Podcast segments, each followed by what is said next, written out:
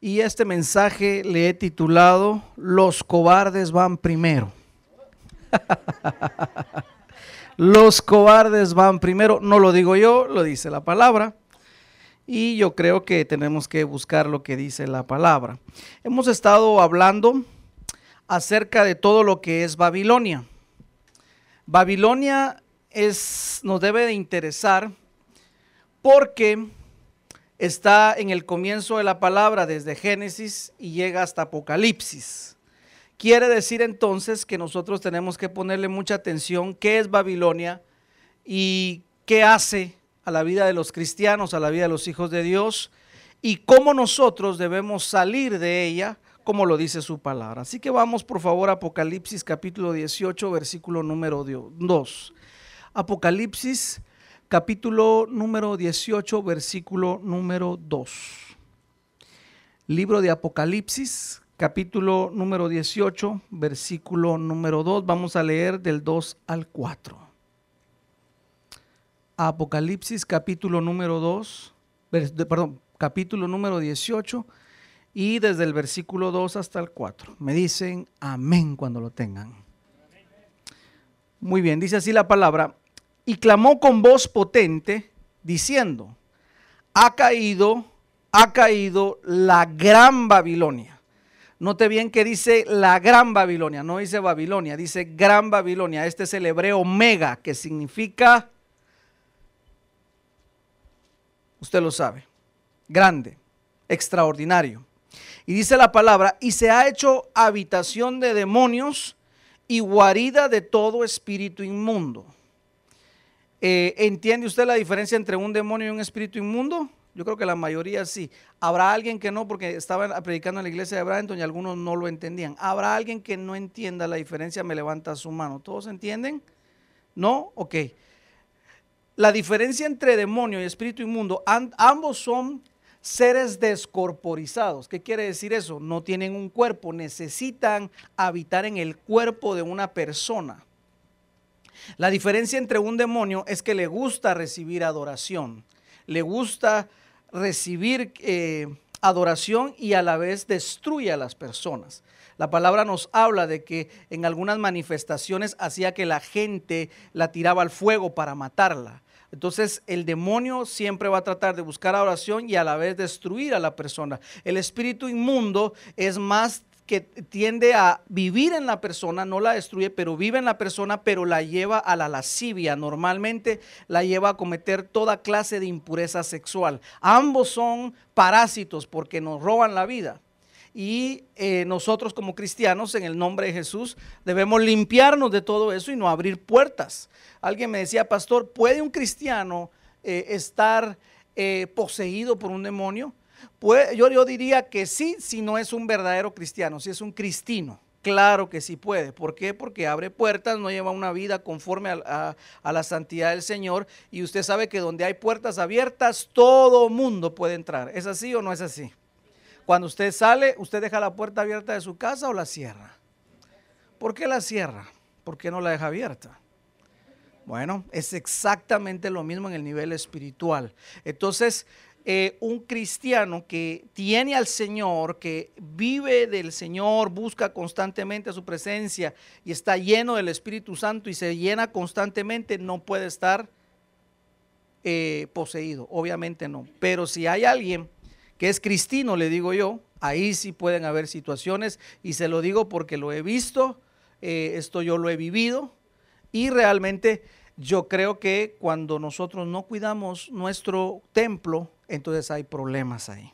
Bueno, pero sigamos viendo que ese no es el tema. Dice la palabra que entonces Babilonia se había hecho habitación de demonios y guarida de todo espíritu inmundo y albergue de toda ave inmunda y aborrecible. Verso 3, porque todas las naciones, mire usted qué tremendo, todas las naciones declara la palabra, no algunas naciones, todas las naciones han bebido del vino de su, de su fornicación. Otra versión dice de su inmoralidad.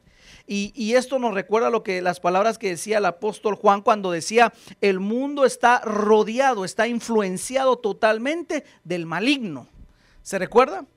Entonces, a mí me llama la atención que Babilonia logró embriagar, por así decirlo, eh, a todo el mundo. Sigamos viendo. Y los reyes de la tierra han fornicado con ella. ¿Quiénes han fornicado? También los reyes. ¿Quiénes serían los reyes en nuestros días? Los presidentes y algunas naciones que tienen reyes también, todos los que están en prominencia. Y los mercaderes, note bien usted, reyes, mercaderes, todo el mundo se han enriquecido de la, de la potencia de sus deleites. Verso número 4, este es el que nos debe a nosotros de llevar a la reflexión y al discernimiento para poder llegar a un arrepentimiento. Y oí otra voz del cielo que decía, ¿cómo decía? Salid de ella, pueblo mío. Ahora, ¿por qué tenía que salir el pueblo del Señor? ¿Dónde estaba el pueblo del Señor entonces? Estaba dentro de Babilonia. ¿Cómo es esto posible? Quiere decir que entonces el sistema mundo, el gobierno de Babilonia o el gobierno, por así decirlo, el sistema babilónico mundial había absorbido a la iglesia del Señor. Y eso es lo que está pasando hoy en día. Babilonia nos quiere absorber para que nosotros podamos ver las cosas que no son normales como que si fueran normales. Lo que antes era malo, ahora lo que eh, Babilonia quiere que lo veamos como bueno. Lo que, lo que definitivamente antes era impensable, que ahora lo veamos como algo normal. Por eso dice la palabra, a lo malo llamaron bueno. Entonces, dice la palabra, salid de ella, pueblo mío, para que no seáis partícipes de sus pecados ni recibáis parte de sus plagas. Bueno, entonces, pastor, ¿cuál es la situación entonces? Definamos Babilonia. Número uno, Babilonia viene del hebreo Babel, que significa confusión, mediante hacer mezclas. ¿Qué significa ¿De dónde viene Babilonia? De Babel, que significa confusión mediante hacer mezclas. Creo que puse la proyección ahí para que lo vean los hermanos y puedes ponerlo. Esto es bien tremendo. Mire usted, porque cuando empiezan a haber mezclas de pensamientos viene la confusión y es donde Satanás entonces aprovecha. Dios le había dicho a Adán y a Eva, podrán comer de todos los árboles, pero de ese árbol no podrán comer. Está fácil la, la la, ¿cómo se diría? La, la instrucción. ¿Estaba fácil o no estaba fácil? Comer de todo, menos de ese.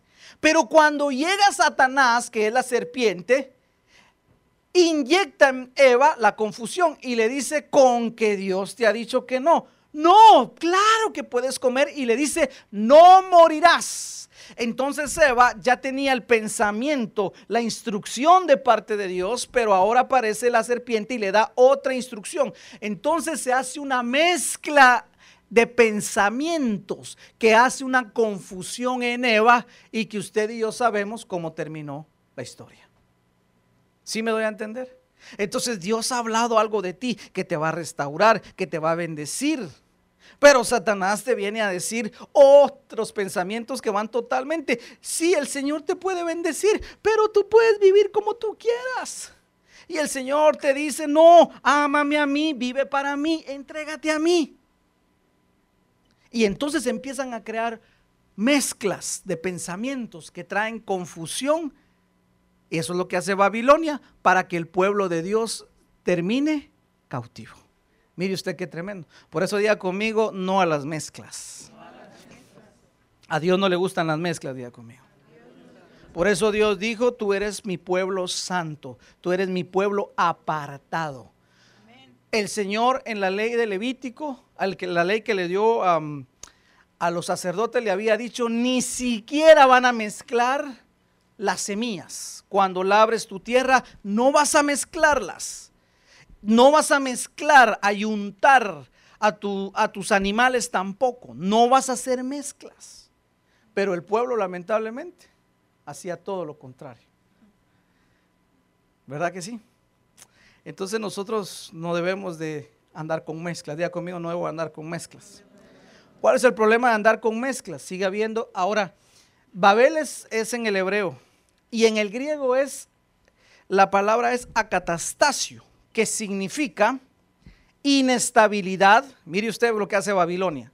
Nos hace seres inestables.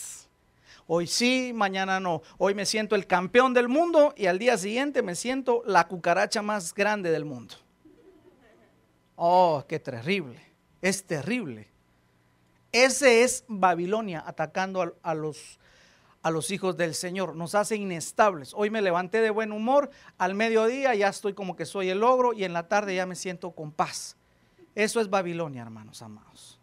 Por eso la palabra del Señor nos compara con árboles, porque un árbol, ¿cómo es? Ustedes son árboles de justicia. ¿Cómo ve usted un árbol cuando, cuando amanece? ¿Cómo lo ve usted?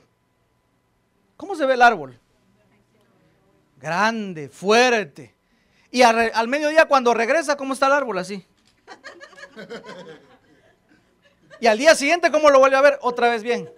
Y al día siguiente así. ¿Cómo está un árbol? Por eso la palabra dice, ustedes son árboles de justicia. ¿Cómo es un árbol? Firme. No es inestable. No, no, no, no. Porque eso es Babilonia es un desorden. Usted no ve que un árbol hoy está sembrado acá, de ahí se pasa allá, de ahí se va acá, de ahí se va allá. ¿Por qué no se puede hacer eso con un árbol? Porque la raíz se pudre y se muere. Entonces un árbol tiene que crecer. ¿A qué nos ha llamado el Señor a nosotros? A crecer, a que nuestra raíz vaya hacia abajo y eche fruto hacia arriba. Por eso decía, el remanente de Judá echará raíz hacia abajo y dará fruto hacia arriba. Cuando nosotros echamos raíz, ahí estamos firmes, hermano. Puede venir el huracán Matthew, que ahí estamos fuertes, hermano. Eso es lo que quiere el Señor de su pueblo. Pero Babilonia es todo lo contrario. Babilonia nos hace vivir vidas desordenadas Desordenadas en qué, pastor? En sentimientos, desordenadas en economía, en, las finanzas, desordenadas en qué? En, nuestras costumbres, en nuestra casa, desordenados en qué? En tantas cosas, en nuestros matrimonios, en nuestras relaciones, en todo puede haber un desorden. Perturbación, tumulto, rebelión. O sea, al final de cuentas, Babilonia siempre nos va a llevar a confundirnos para rebelarnos en contra de Dios. ¿Sí me estoy dando me, doy a entender, iglesia? Como lo que pasó con Adán y Eva, que al final fueron confundidos y por así decirlo, se rebelaron o no siguieron la orden que Dios les había dado. Entonces, el problema de Babilonia es que se mete en la iglesia y quiere babilonizar la iglesia. Ahora, pastor, ¿de dónde saca todo esto? Lo saco del libro de Génesis y también apoyado en lo que pasó con Daniel. ¿A dónde llegó Daniel? Llegó a Babilonia. Y lo primero que el rey le dijo es, tú tienes que comer de mi comida, tienes que comer de mis manjares, tienes que beber de mis mejores vinos. Imagínense la comida en Babilonia, ¿cómo era? Lo mejor de lo mejor, hermano. ¿Y qué dice Daniel? Ah, claro que sí, vénganos tu reino, servime dos filetes, por favor. Y tráete unas cinco botellas de una vez para acá, vamos a probar los vinos de Babilonia. Qué increíble. Un día vamos a hablar de la contaminación por la comida. ¿Sabe yo qué encontré? Que el enemigo nos entra por acá. ¿Qué le dijo a Jesús? Si eres hijo de Dios, haz que estas piedras se conviertan en pan, comida. Daniel, ¿a quiénes malos tentó con la comida? A Eva, ¿qué le dijo? Mira ese fruto tan rico, codiciable, come. Ah, es que un día, un día tenemos que hablar de la comida usted. En el nombre de Jesús. Porque a quien no le gusta comer, a todos nos gusta comer. Pero, fíjese usted, tenemos que todo con medida. Por eso Daniel dijo, yo no me voy a contaminar. A mí, hágame la prueba por 10 días, yo no me voy a contaminar. Diga conmigo, nosotros no nos vamos a contaminar con Babilonia. Génesis capítulo 10, versículo 8. Vamos rápidamente a ver qué sucedió en Babilonia. Génesis capítulo número 10, versículo número 8. Veamos el inicio de Babilonia. ¿Se acuerda usted de Cus?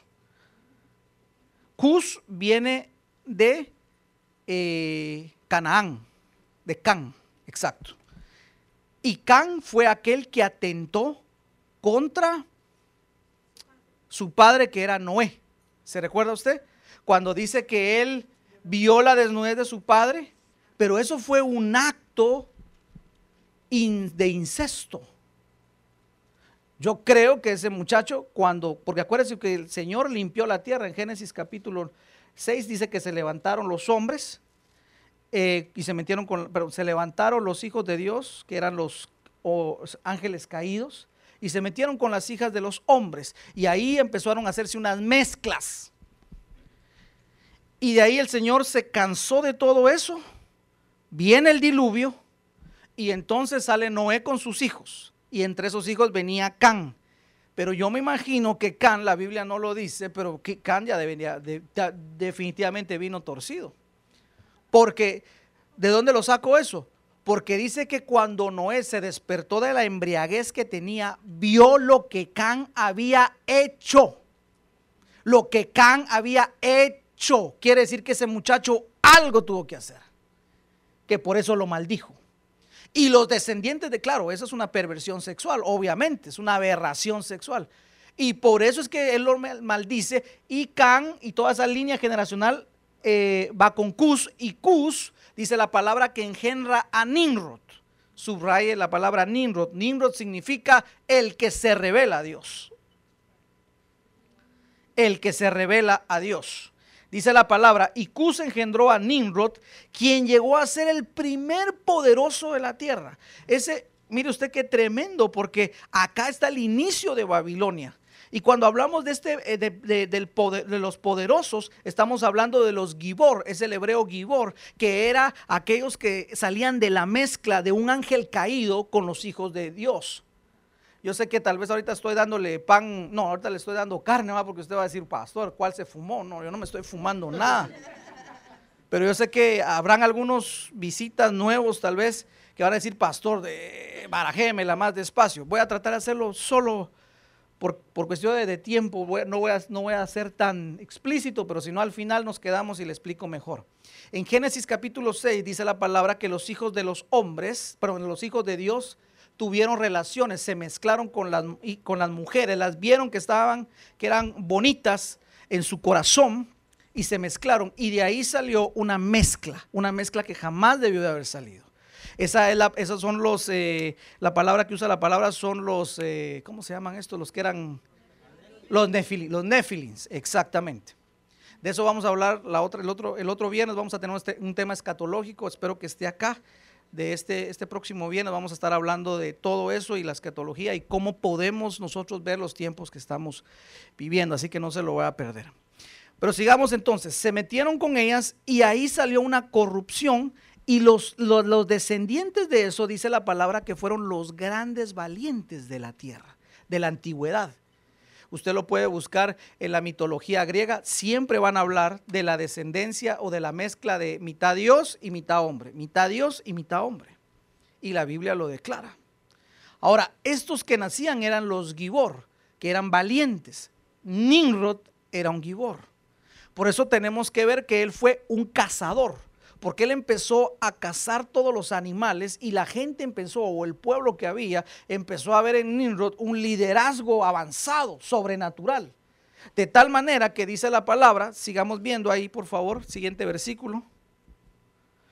Dice la palabra que fue valiente cazador. Dice versículo 9, y este fue vigoroso cazador delante de Jehová. Esa palabra delante no es que estaba enfrente, sino estaba en oposición al Señor. Él fue el primero que se reveló al Señor. Entonces, Él llegó un momento a revelarse y por eso dice la palabra, como dice Nimrod, vigoroso cazador delante de Jehová. Note entonces cómo es el origen de Babilonia. ¿Dónde está ahí? Sigamos viendo. Vamos un poquito más adelante. Versículo... Ya vemos el 8, ¿verdad? 9 y 10. 10 y fue el comienzo de su reino. Mire, ¿cuál fue el primer reino que se funda acá, hermano? Qué terrible, Babel. ¿Y qué es Babel? Babilonia. Nimrod funda un reino de confusión para poder traer una rebelión en contra del Señor, porque él iba en oposición Ahora vayamos al capítulo número 11, versículo 4. Ahí adelante, por favor, avance usted un poquitito en su Biblia. ¿Por qué es tan importante ver Babilonia? Porque si nosotros estamos viviendo con costumbres babilónicas o tenemos Babilonia en nuestro corazón, hermano, vamos a ser parte de sus pecados y de sus plagas. Y entonces esto sí es delicado porque el Señor, hermano amado, nos libre de ser parte de esas plagas. Se recuerda de las plagas que hubieron en Egipto. Imagínense, el pueblo de Dios no fue parte de esas plagas el Señor dice, donde había, cuando hubo oscuridad en Egipto, ¿qué, había en, en Gosén? Luz. Entonces mire usted qué tremendo, así debe ser nuestra vida. Génesis 11:4 entonces dice, y dijeron, vamos y edifiquemos, ¿qué edificaron? Una ciudad y una torre. No, vaya usted notando la palabra un, una, uno, cuya cúspide llegue al cielo y hagámonos un nombre un solo y hagámonos un nombre por si fuéramos esparcidos sobre la faz de toda la tierra. Verso 6, y dijo Jehová, he aquí, el pueblo es uno. Y todos estos tienen y han comenzado la obra y nada les hará desistir de lo que han pensado hacer. Versículo 9.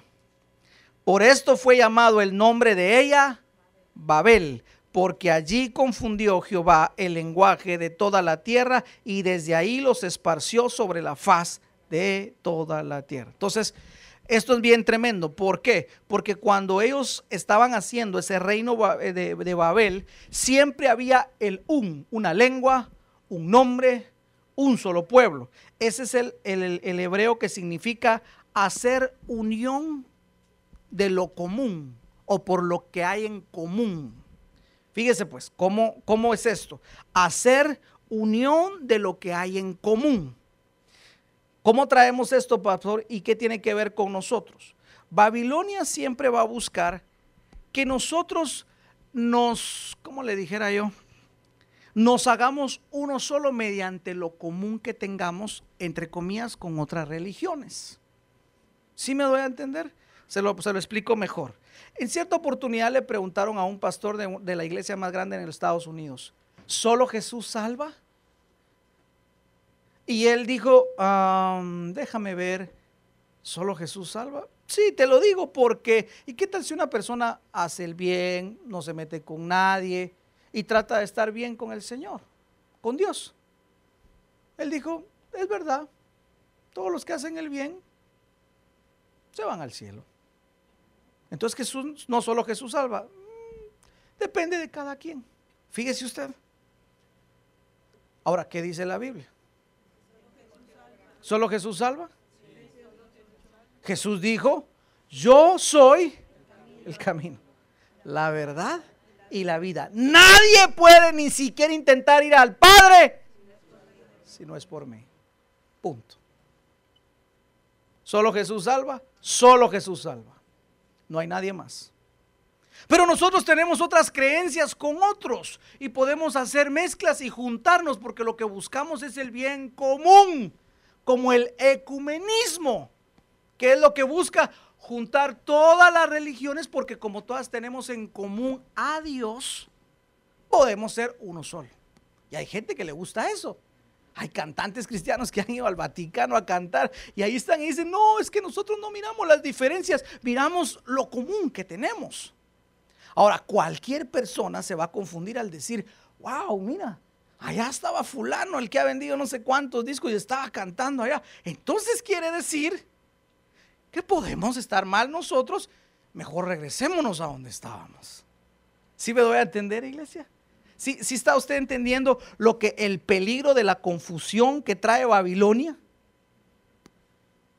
Yo le decía a los hermanos en Brighton, nosotros tenemos que entender algo, hermano amado. Dios nos dio a nosotros la verdad. ¿Cuál es su verdad? La palabra. Yo le he dicho a usted, si está en la palabra, créalo. Y si no está en la palabra, hermano, no lo crea. Bien sencillo. Por eso es que cada vez que nos reunimos los domingos y cada vez que tenemos servicio, siempre hablaremos la palabra. Entonces fíjese que Satanás lo que está tratando de hacer es que traer una confusión. ¿Para qué? Para que al final todos vayan en contra o en oposición de Dios, como lo era o como lo fue el reino de Babel que se fundó en un principio. Sigamos viendo, por favor. Fíjese que yo estuve estudiando un poquitito más de este Nimrod. Cuando él muere, su esposa sigue con esa religión, por así decirlo, donde Nimrod se autoproclamó Dios. La esposa sigue con eso, tiene un hijo ilícito y ella dice, Nimrod, el que había muerto, ha sido ahora, ¿cómo se dice esa palabra? Eh, reencarnado en este niño. Por lo tanto, como Él es Dios, ahora yo recibo la adoración como madre de Dios. Fíjese usted. Entonces el Señor viene y los dispersa. Usted lo puede ver ahí en el versículo 9. El Señor los dispersó. Pero cuando ellos salieron y fueron dispersos, siguieron llevando estas costumbres a todo lugar. La esposa de Nimrod, yo, yo, traje una fotografía ahí, no sé si la puedes poner, por favor. La, la esposa de Nimrod se llamaba Semiramis. Ahí está.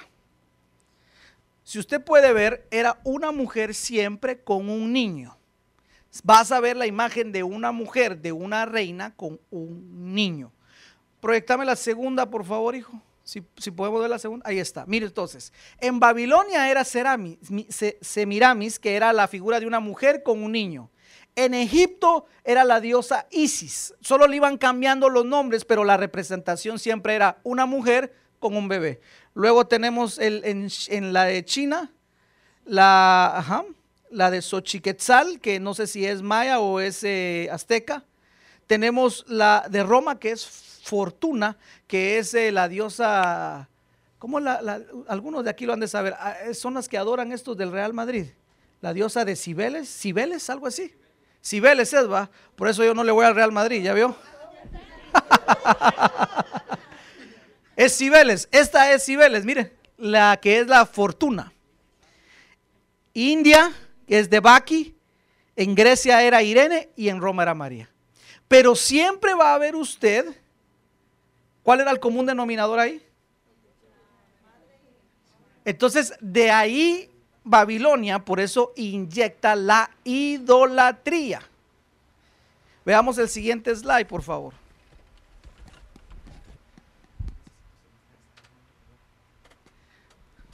Ahí lo podemos ver. Entonces está todo eso. Eso fue lo que inyectó, lo que inyectó Babilonia y lo esparció por todo lugar. Se fueron a todas las naciones y lo siguieron practicando, solo que con diferente nombre. Ahora, ¿cuál es el asunto de Babilonia? Vea lo que encontramos ahí. No sé si puedes proyectarme la, la siguiente, por favor. Número uno, el sistema babilónico nos lleva a la idolatría. Este es el punto. Número uno, idolatría de qué, pastor? Usted lo puede ver. Hay ídolos en el deporte, hay ídolos en la música, hay ídolos eh, que son actrices o actores.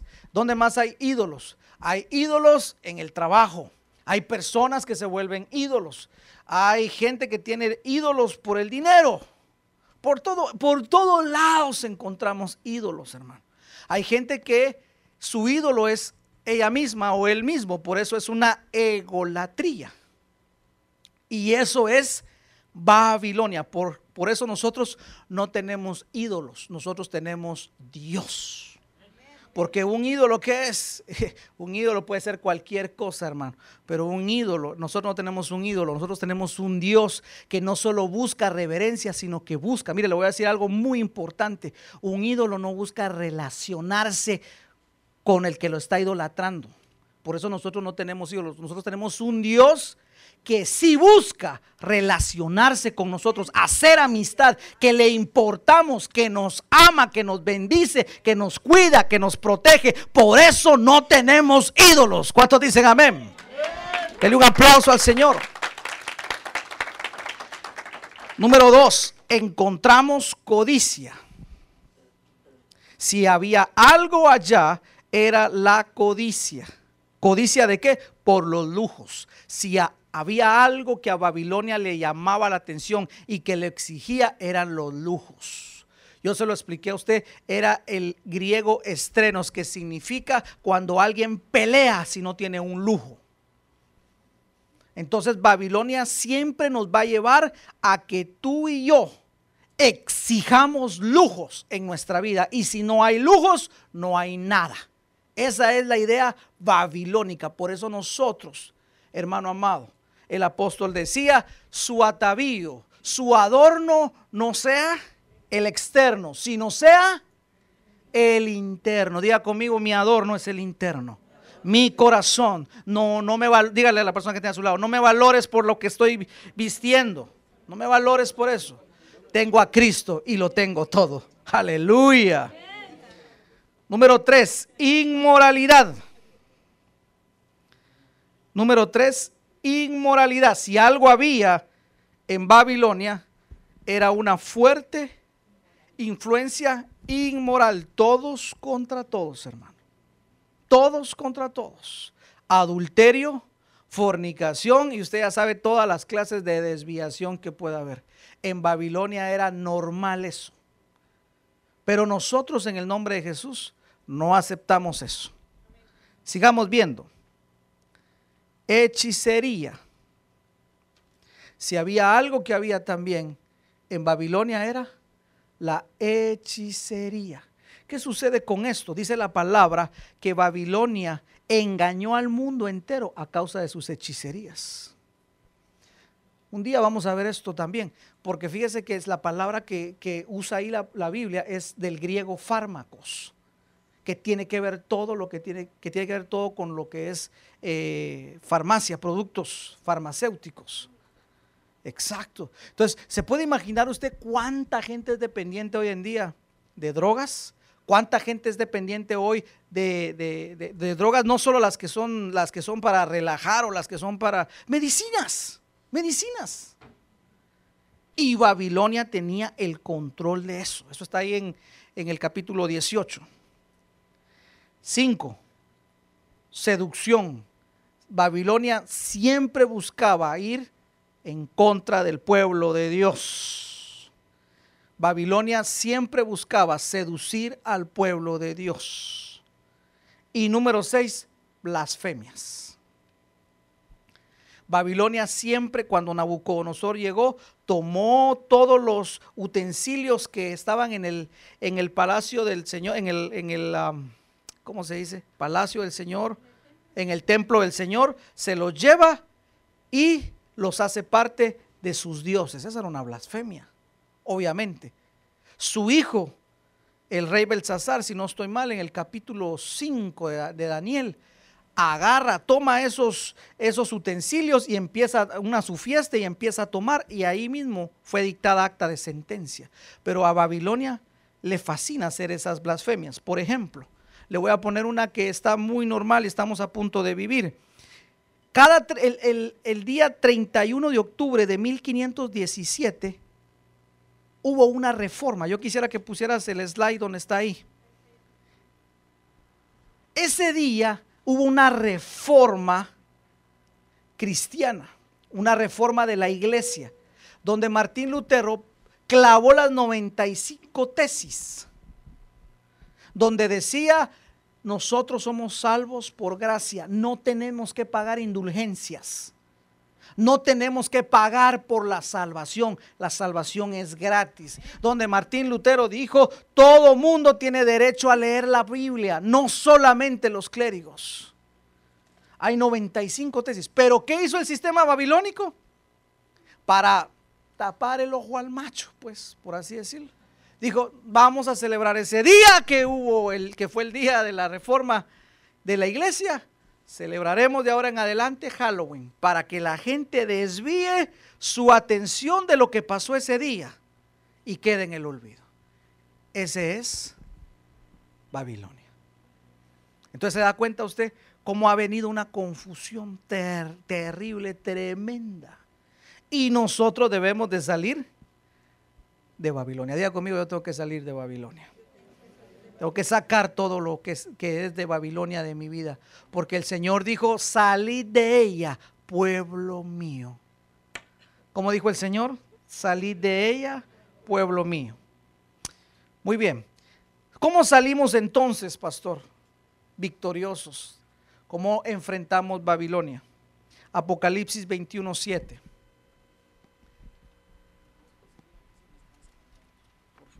Apocalipsis capítulo 21, versículo número 7. Vaya conmigo.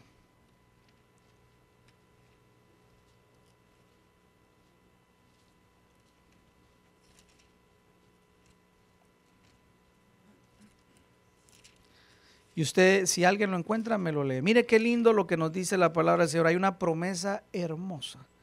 ¿Qué dice Apocalipsis 21, 7? Los que salgan vencedores heredarán todas las bendiciones. Yo seré su Dios y ellos serán mis hijos. Agu- Aguanta ahí. Otra vez. El que saliera vencedor. ¿A qué nos ha llamado el Señor? A vencer. A conquistar. El original es el que sea conquistador, el que conquiste. Aquí viene, la, aquí viene una promesa. Yo seré su Dios y él o ellos serán mis hijos. Había siempre dicho, yo seré su Dios, acuérdense del logo, habitaré en medio de ellos, ellos serán mi pueblo, yo seré su Dios. Pero aquí el Señor da una, da, da una promesa más específica, yo seré su Dios y ustedes serán mis hijos. Mire qué tremendo esto, hermano. Maravilloso. Entonces el Señor nos manda a salir. Vencedores, versículo número 8. ¿Qué dice el versículo número 8? Léelo, por favor. Pero los cobardes, los incrédulos, los corruptos, los asesinos, los que cometen inmoralidades sexuales, los que practican la brujería, los que se rinden culto a ídolos y todos los mentirosos tendrán su destino en el lago de fuego que arde con azufre. Esta es la segunda muerte. Ahora le hago una pregunta. ¿Cuál de todos esos pecados que usted ve ahí, asesinos, mentirosos, homicidas, fornicarios, hechiceros, cuál de todos es el peor usted? Analícelo, si usted me dice cuál es.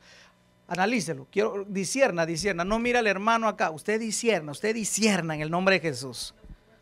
En el nombre de Jesús. Usted disierna, usted disierna. Disierna en el nombre de Jesús.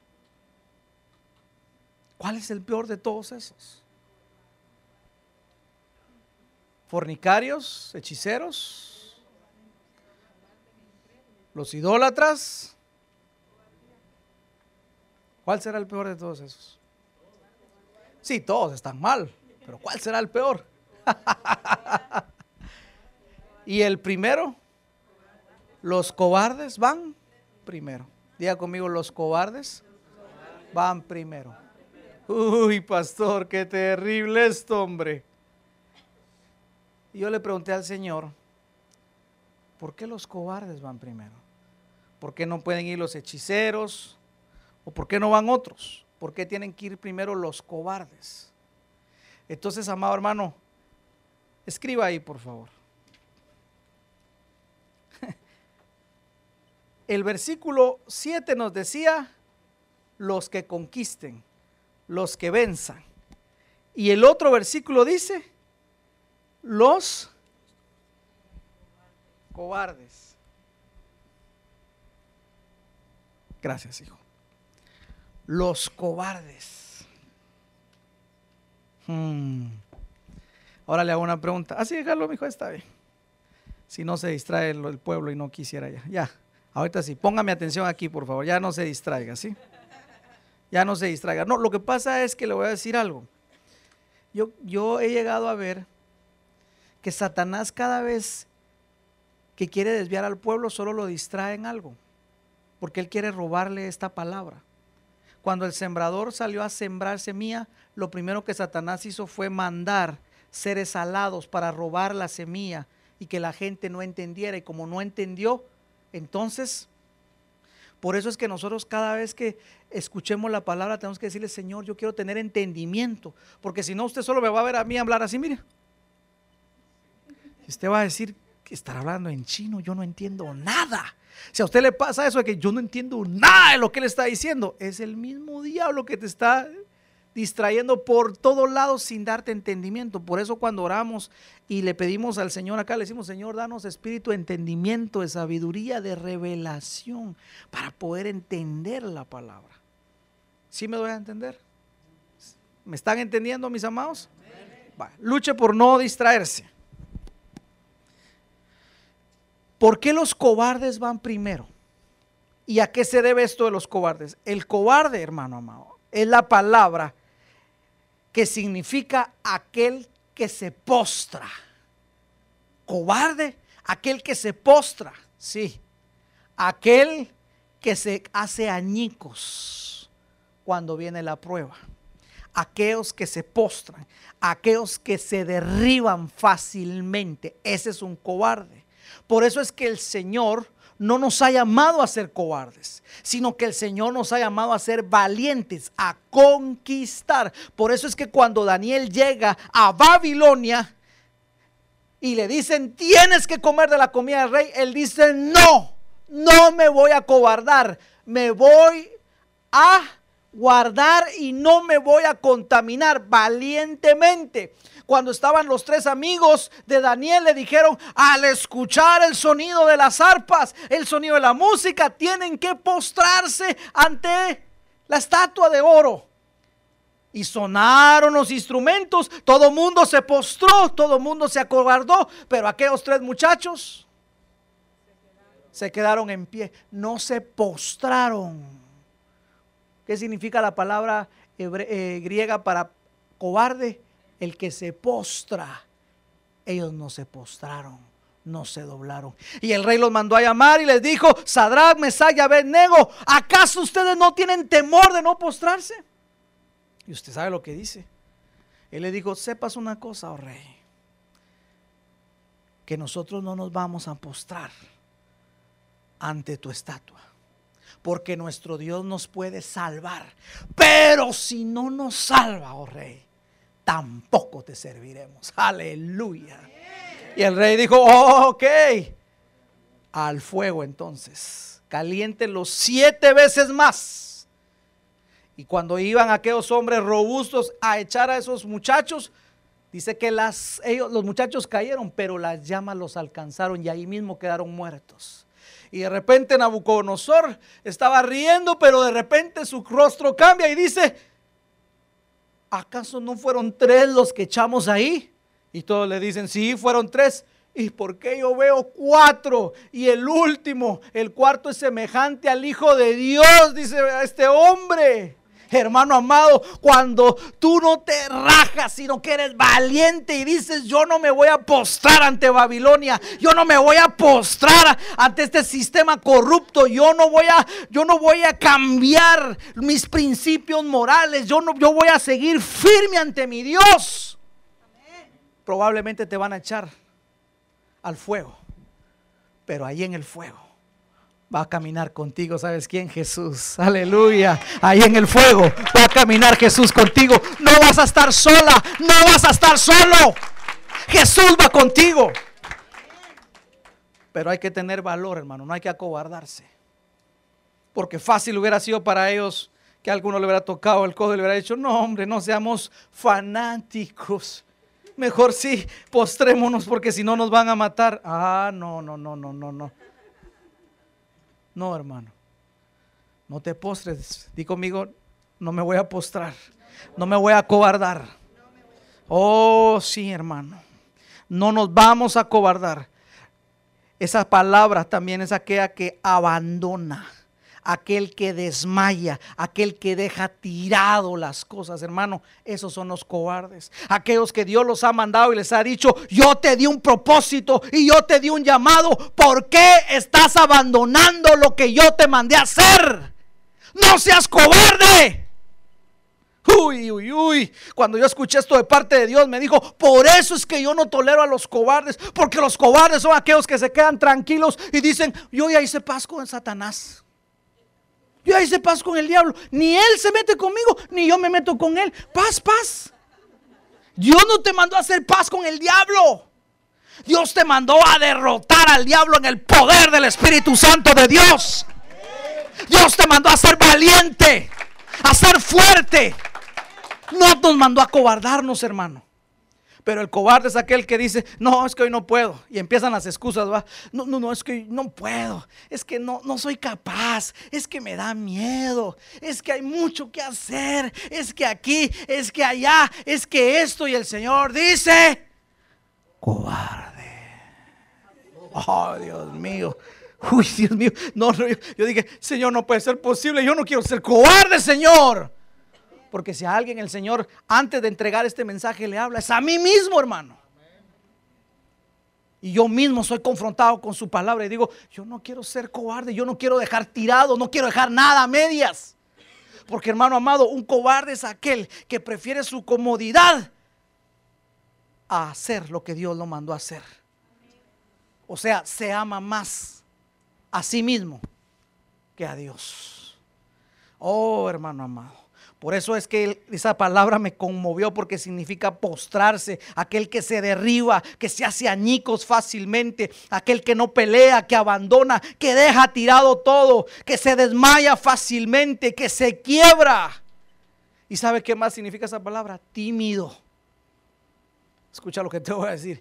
Dios no te llamó a ser tímido ni tímida, hermano. No, no, no. Es que así me hizo el Señor. Yo no creo que así te haya hecho el Señor. Yo no creo. No creo. Pero sí creo que pudo haber una influencia en tu vida que te haya hecho tímida. Mm, aquí teníamos el caso de uno de los muchachos, ¿verdad? ¿Te recuerdas? Que dijo, yo no puedo tomar ese curso, es que yo tengo déficit de, ¿qué? de, de, de atención, yo no soy capaz de llevar esto, me lo han dicho en la escuela miles de veces. Se había cobardado. Pero te quiero decir una cosa, no importa lo que la gente te haya dicho, no importa lo que el mundo te haya dicho, no importa lo que Babilonia te haya inyectado, en el nombre de Jesús importa más lo que Dios te dice hoy. Yo te llamé a vencer, no seas cobarde, levántate y pelea en el nombre de mi Hijo Jesucristo. Yo ya te di la victoria. Es tiempo de pelear, hermano.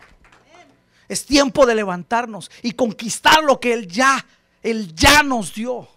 No estamos aquí para volver atrás. Dios no nos llamó a volver atrás. Dios no nos llamó a la destrucción. Nos llamó a ser valientes, a pelear por esa tierra que Él nos entregó. Por eso le dijo a Josué, te mando que no te acobardes. Eso dice Josué 1.9, versión Las Américas. Si me lo puedes buscar, por favor. Mira que te mando. No le dijo, si quieres, piénsalo. Después hablamos. Mira que te mando que te esfuerces. Que nos manda al ser el Señor? Esfuerzo. Esfuerzo. Pero el cobarde dice, no, yo estoy cansado. No, yo, estoy en otra onda, hombre. No, no, no, no, no, no, no. No, yo, yo, no, no, no, no. Excusas y excusas. Pero al final es cobardía, hermano. Mira que te mando que te esfuerces. Ah, ¿y esfuerzo qué es, hermano? Ah, y seas valiente. ¿Qué le gusta al Señor? ¿Qué le gusta al Señor? Diga conmigo, el Señor se agrada de los valientes. Diga conmigo, el Señor se agrada de los valientes. Pero aborrece a los cobardes, diga. Pero aborrece a los cobardes. Mira que te mando, te lo ordeno, sé valiente, no temas. ¿Y qué le dijo? y no te acobardes, Josué. Ahí estaba Josué que le pudo haber dicho, nunca lo he hecho. Es un millón de personas. ¿Cómo lo voy a hacer si yo toda la vida fui ayudante del ayudante del ayudante y ahora me querés poner acá? Yo no puedo. Es que no, no sé si voy a dar la talla. Es que me da miedo este pueblo. Y si llego a fallar. ¿Cuánto, hermano, dígame a alguien que no haya fallado nunca? Pero a veces las excusas vienen y vienen y vienen. Porque hermano, realmente en nuestro corazón hay un espíritu de cobardía, hombre. Y eso es lo que inyecta Babilonia. Pero en el nombre de Jesús tenemos que ser libres. Tenemos que ser libres, hermano. Por eso le decía, no te acobardes, porque el Señor tu Dios, ¿qué le dijo? Estará contigo a algunos lugares donde quiera que vayas. Y si vas al norte, allá al norte va el Señor contigo. Y si vas al sur, allá va el Señor. Vas al oeste, al este, donde quiera que tú vayas, el Señor irá contigo porque Él te mandó a conquistar. Dígale a la persona que tiene a su lado, no te rajes, dígale. No te rajes, sé valiente. Ah, por eso el Señor dijo, mis valientes yo les voy a heredar todo, todo les va a heredar. Mm. Andaré con ellos y ellos serán mis hijos. Segunda de Timoteo 1.7. Y vamos cerrando. Segunda de Timoteo 1.7. Es tiempo de salir de la tranquilidad y de la comodidad. Es tiempo de salir de eso. Es tiempo de pelear. Es tiempo de avanzar. Mm, así es. Pastor, pero hay un precio que pagar. Claro, claro que hay un precio. Por eso Dios le dijo a Abraham, vete de tu tierra. ¿Cuál tierra? Ur de los caldeos. ¿Y dónde estaba Ur de los caldeos? En Babilonia. Vete de tu tierra, de tu parentela. Deja todo por mí. Ay, hay un precio que pagar, claro. Pero el Señor que hace nuevas todas las cosas, le dio a Abraham una nueva tierra, fructífera, una nueva familia, una nueva descendencia. Y es el Dios de Abraham, Isaac y Jacob. Aleluya, hermano. Así que no hay pierde en Cristo, hermano. Solo hay que ser valientes y conquistar lo que Él ya nos dio. Segunda de Timoteo 1.7 dice, porque Dios no te ha dado o no nos ha dado un espíritu. ¿Qué fue lo que Dios no nos dio? Dios no nos, nos dio ese espíritu de cobardía. No, Dios no nos dio ese espíritu. Dios nos dio un espíritu, poder, de amor y de dominio propio. Entonces, ¿cuál es la medicina para la cobardía? Poder, amor y dominio propio. Poder, ¿poder qué? Recibiréis poder cuando haya venido sobre vosotros el Espíritu Santo de Dios. Hechos 1.8.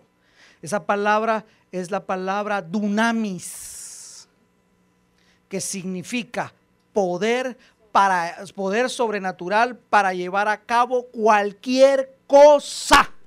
¡Hala, hermano! ¡Qué tremendo! Poder sobrenatural para llevar a cabo cualquier cosa. Pastor, pero es que es muy difícil mi situación. Necesitas el poder del Espíritu Santo para salir de esa situación entonces. Pastor, pero es que es muy difícil esta enfermedad. Necesitas el poder del Espíritu Santo para que te sane entonces en el nombre de Jesús. Poder, poder. Ah, hermano amado. Poder para hacer todo, todo, todo. Por eso dice la palabra, al que cree, todo le es posible. Y si tú crees que el Señor te ha dado ese poder, hermano, lo tienes en el nombre de Jesús. Fue el mismo poder con el que el Señor levantó de los muertos a Jesucristo. Cuando el diablo había pensado que ya había vencido sobre la muerte, el Señor lo resucita con el poder del Espíritu Santo. Ese mismo poder es el que nos levanta, es el que nos llena, es el que nos da las fuerzas para seguir adelante cada día y conquistar nuestro propósito en Cristo Jesús, Señor nuestro. Ese es el dunamis de Dios, hermano es esa fuerza, es ese poder, esa capacidad. Nunca más vuelvas a decir es que no estoy capacitado. El Señor te capacita y si te esfuerzas puedes estudiar, pero puedes avanzar en el nombre de Jesús. Pero no más excusas cobardes en el nombre de Jesús. Dios no nos ha llamado a la cobardía, hermano.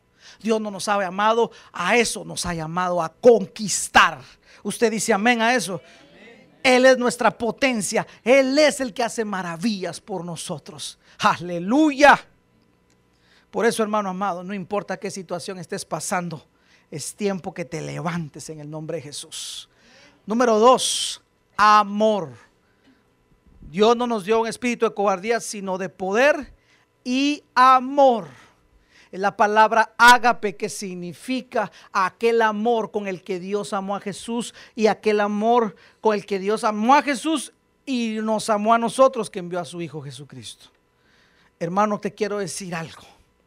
Dios te quiere bendecir, claro que sí, pero Dios no te llamó solo para que tú seas bendecido. Dios te llamó para que bendigas a otros.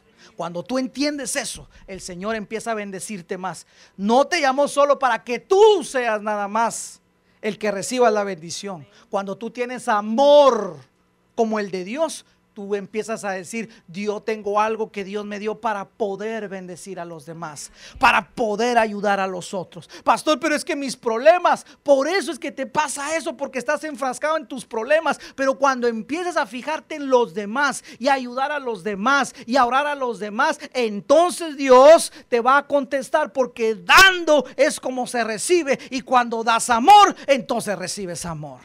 ¿Alguien entiende lo que el Señor está hablando en esta mañana? Espíritu de poder, espíritu de amor. Y por último, dominio propio. Este, este me impactó todavía más, hermano.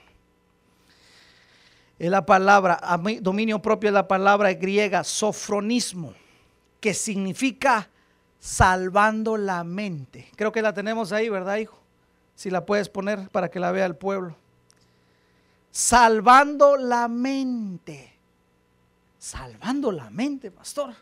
¿Cómo es posible que tenga algo que ver con eso? Ah, es que te voy a decir una cosa.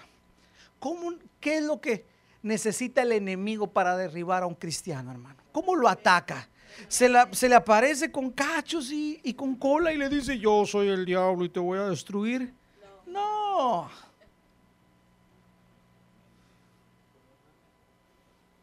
Dice que se aparece como un ángel de luz. Satanás es astuto. ¿Qué necesita Satanás para atacar? Trabajar la mente.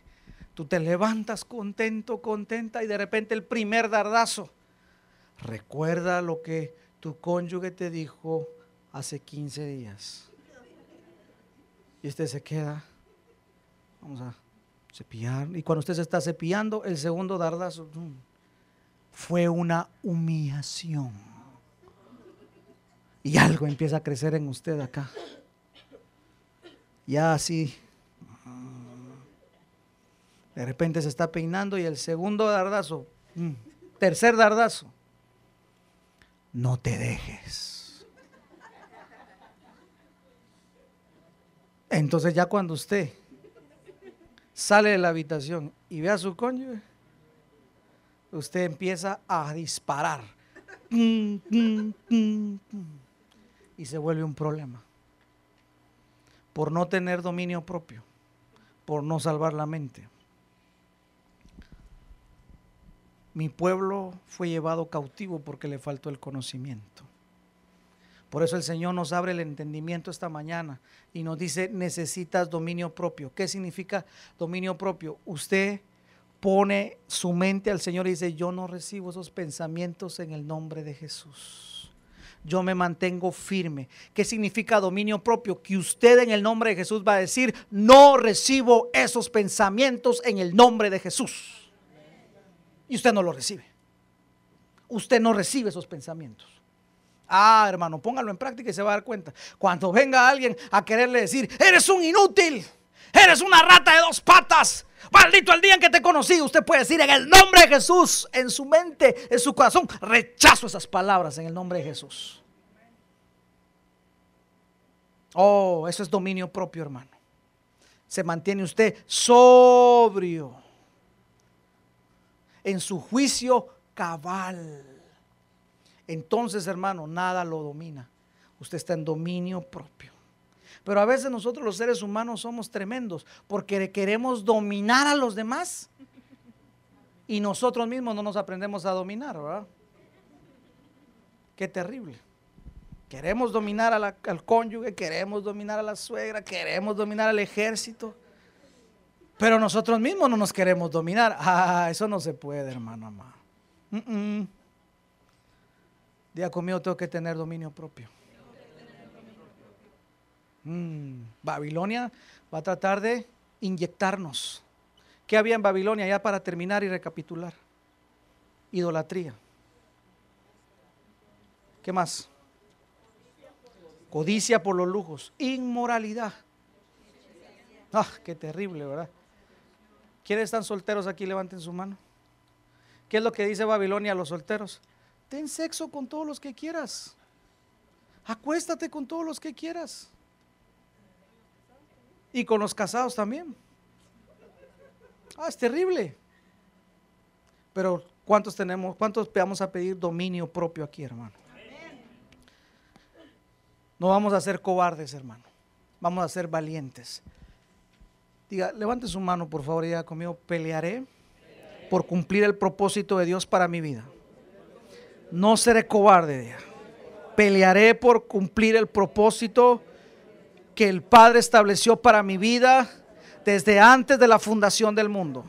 Pelearé por mi familia, pelearé por mi familia, por mi vida y por hacer el bien a todos los demás. No me voy a cobardar.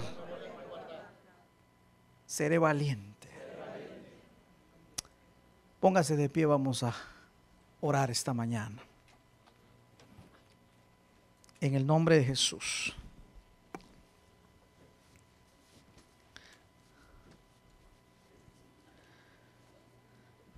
Y la primera instrucción que el Señor nos da es analicemos nuestro corazón. Porque el Señor dice, salid de ella, pueblo mío, salid de Babilonia. Y la primera instrucción es, ¿estará Babilonia en nuestro corazón? ¿Estará Babilonia actuando en nuestra vida? ¿Estará Babilonia produciéndonos confusión, haciendo mezclas? Yo te pido que cierres tus ojos y puedas verte a ti mismo solamente. No veas a nadie más. Esto es entre Dios y tú. Y hoy el Señor nos invita y nos dice, ¿estará Babilonia en tu corazón? ¿Habrá inmoralidad? ¿Habrá idolatría? ¿Habrán hechicerías? ¿Habrán blasfemias, seducciones, codicia por los lujos? Es el momento de decirle, yo tomo la decisión de sacar Babilonia de mi corazón, Señor. No quiero tener nada que ver con Babilonia, Señor. No quiero ser parte de sus pecados ni de sus plagas. En el nombre de Jesús. Salid de ella, pueblo mío, y no seáis partícipes de sus pecados ni de sus plagas. En el nombre de Jesús. Toda mezcla que no le agradó al Señor toda unión que hayamos hecho que al Señor no le agradó, este es el tiempo de romper. Vas a tener que ser valiente, vas a tener que enfrentar, pero el Señor te va a dar la